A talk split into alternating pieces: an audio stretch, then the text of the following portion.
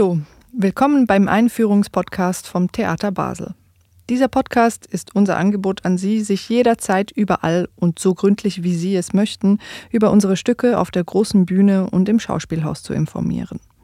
Heute spreche ich mit Michael Gmey, Schauspieldramaturg hier am Theater Basel, über das Stück Der Phönix aus der Währung von Bonn Park und Ben Rössler. Mein Name ist Nadja Kamesi und ich freue mich, dass Sie zuhören. Hallo Michael. Hallo Nadja.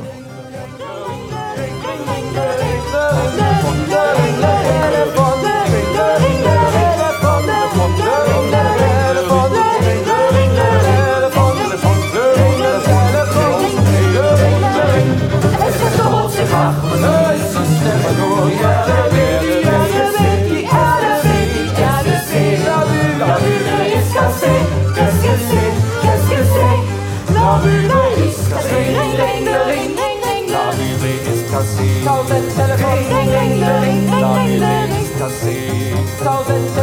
Achète les stop mit der Confiance, mit der une fille dans le bon masseur. Machen wir das oder machen oder das oder so. Machen wir das oder so. Wir haben gerade einen Song aus dem Stück gehört. Der hat den Titel La Buble Cassée. Genau. Ähm, das ist ja eine kreative französische Interpretation. Muss ich jetzt Sorgen haben, dass wir mit aufgesetztem Französisch begrüßt werden oder?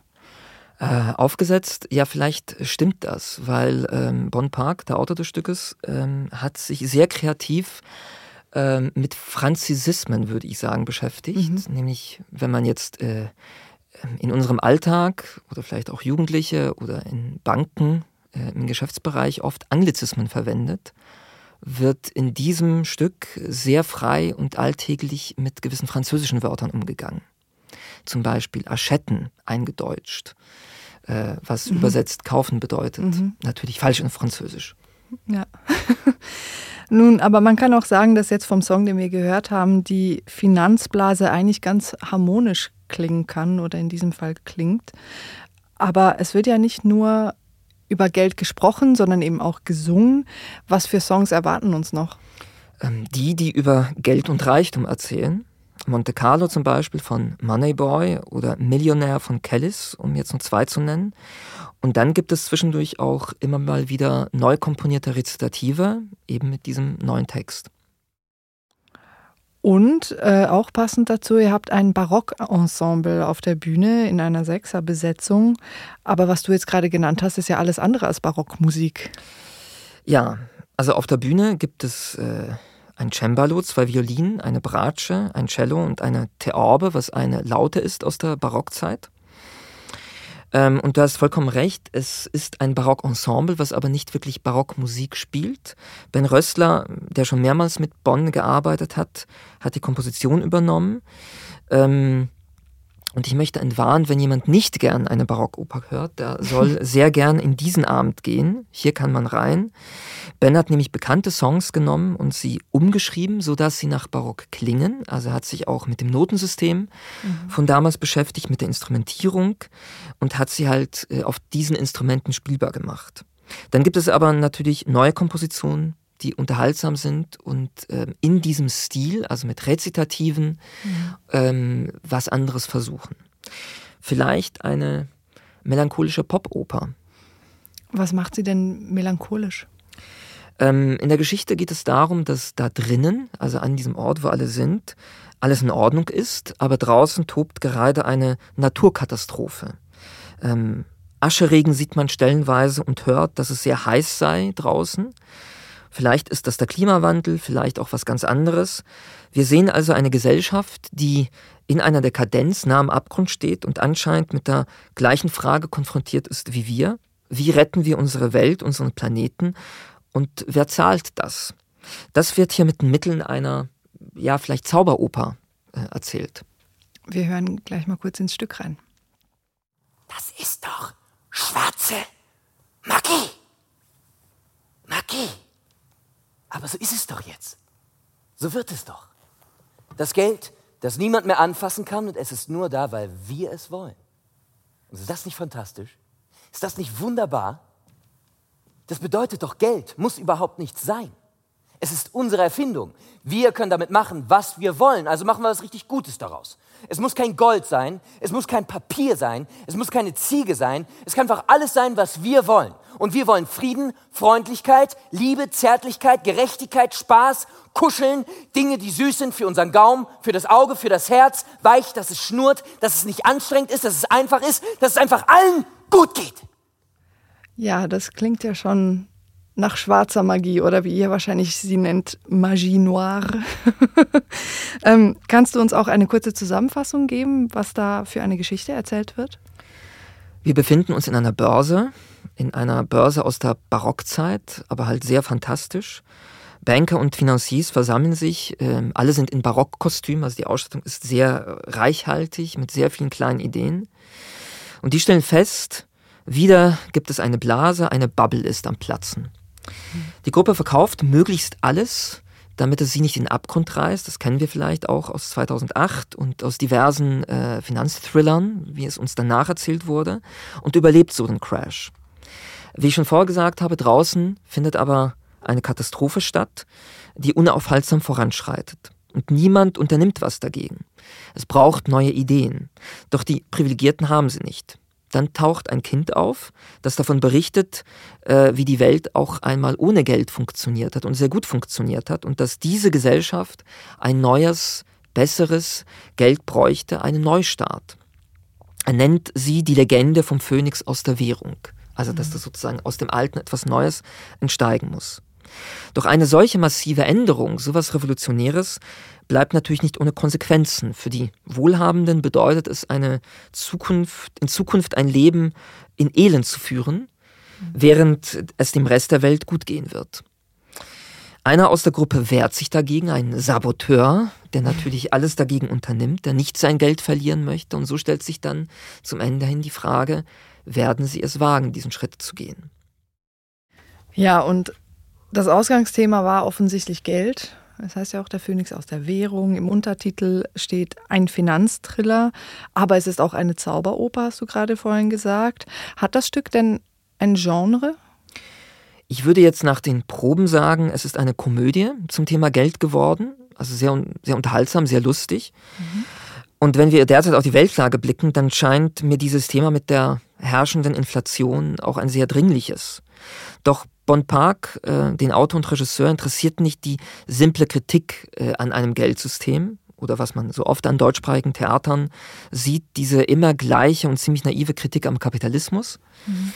Ihn interessiert vielmehr unser Verhältnis zu Geld unsere Emotionen, unser Gefühl dazu. Wir haben tagtäglich damit zu tun, wir halten so unsere Gehälter, zahlen unsere Rechnungen und trotzdem, wenn man mal genauer nachfragt, sind die wenigsten Bürgerinnen in der Lage, gewisse Begriffe korrekt zu erklären. Also mir fällt jetzt spontan Bären- oder Bullenmarkt ein oder Blockchain mhm. mhm. beim Bitcoin.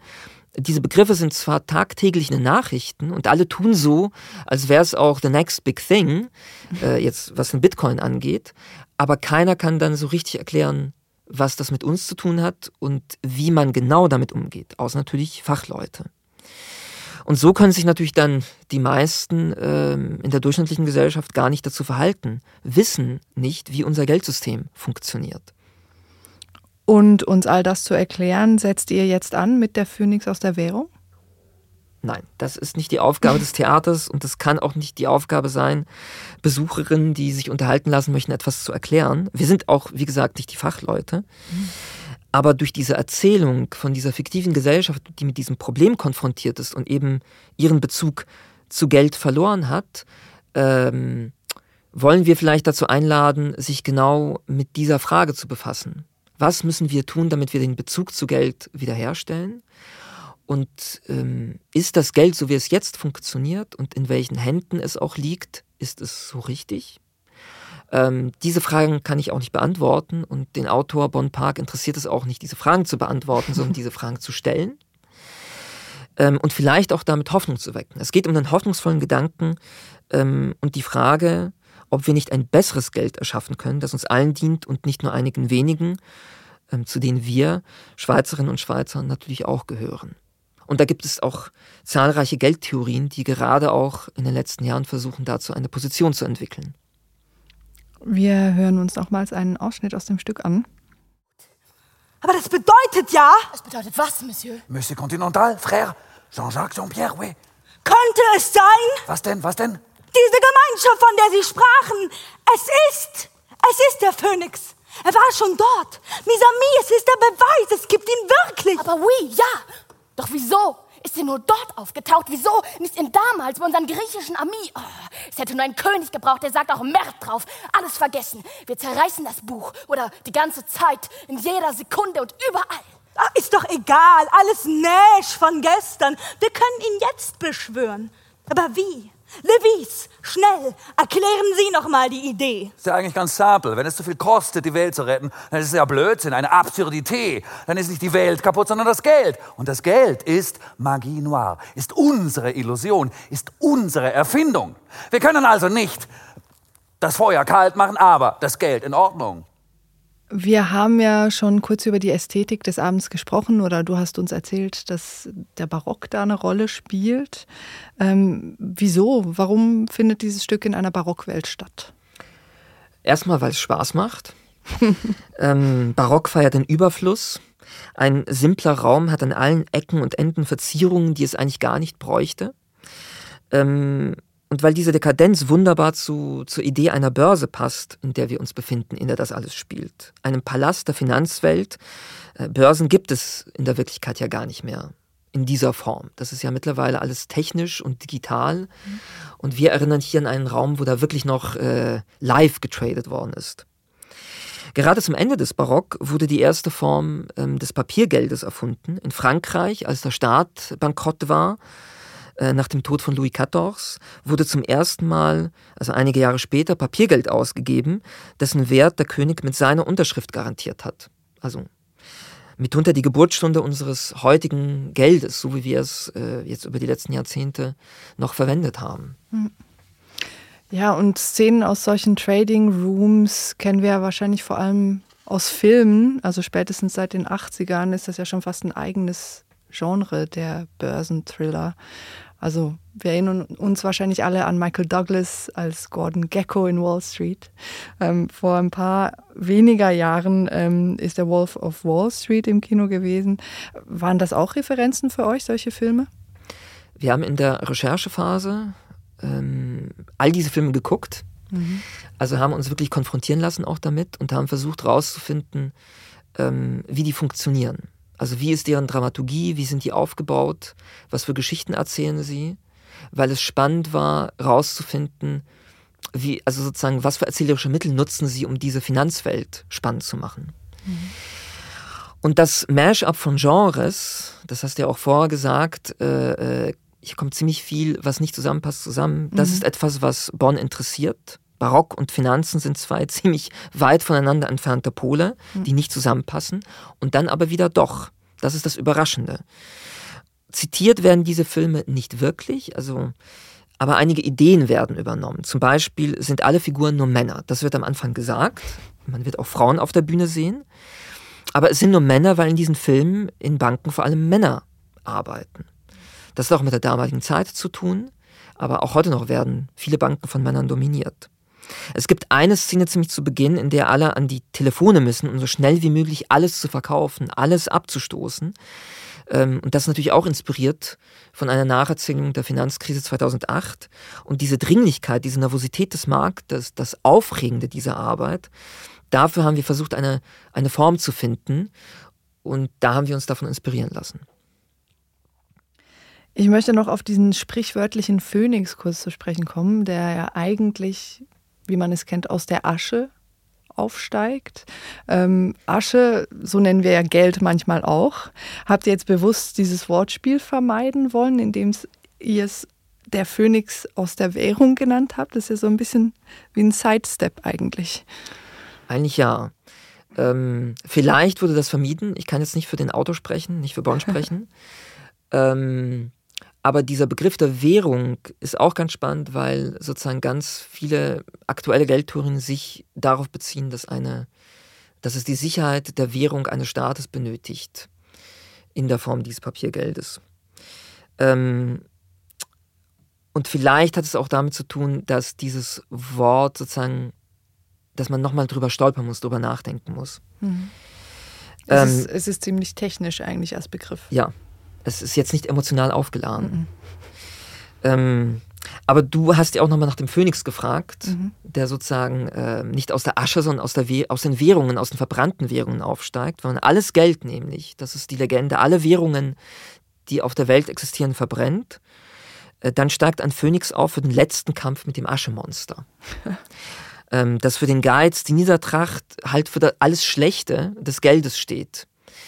Ähm, und der Phönix ist diese Idee eines Neuanfangs, eines echten Neuanfangs, nicht so einen, wie wir 2008 erlebt haben, nachdem einige Banken wieder angefangen haben, trotz neuen Kontrollen, trotz neuen Richtlinien wieder neue fragwürdige Finanzprodukte zu entwickeln und mit ihnen Geld zu machen, weil das das Hauptinteresse einer Bank ist natürlich. Ist das aber nicht ein wenig einfach? Erst muss alles niedergebrannt werden, damit es dann neu geboren werden kann? Vielleicht, aber der Abend spielt mit dem Genre der Oper oder wie es auch vorher ist, Zauberoper. Da sind die Erzählungen auch einfach und manchmal aber dann doch berührend und bestechend klug. Und es geht vor allem auch um das Berührende. Ja, vielen Dank für diese Einführung, Michael. Vielen Dank dir, Nadja.